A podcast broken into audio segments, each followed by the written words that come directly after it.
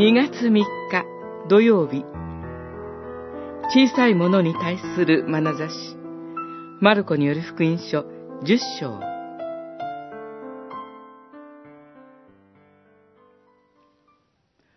子供たちを私のところに来させなさい。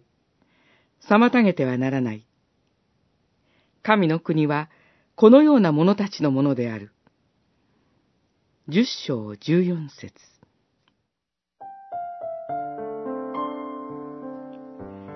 主イエスのもとに子供たちが連れて来られたとき、弟子たちは追い払おうとしました。しかし、主イエスは弟子たちを叱って、子供たちを私のところに来させなさい。妨げてはならない。神の国はこのような者たちのものである。と諭され、子供たちを抱き上げ、手を置いて祝福されたのでした。夜べのない無力な彼らは大切な慈しみの対象で全力をもって可愛い、守り、慈しむ、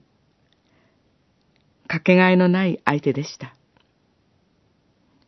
その種の慈しみの眼差しは、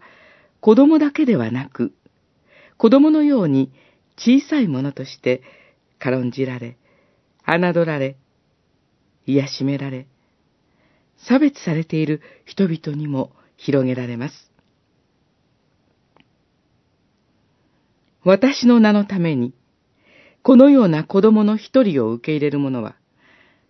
私を受け入れるのである。九章三十七節と明言された主イエスは、これらの小さいものの一人が、どれほどかけがえのない存在かを明らかにされます。これらの小さいもの、その中の、たとえ一人といえども、主イエスはおろそかにされません。その一人が主イエスにとっては大切なのだということをここで明らかにされたのでした。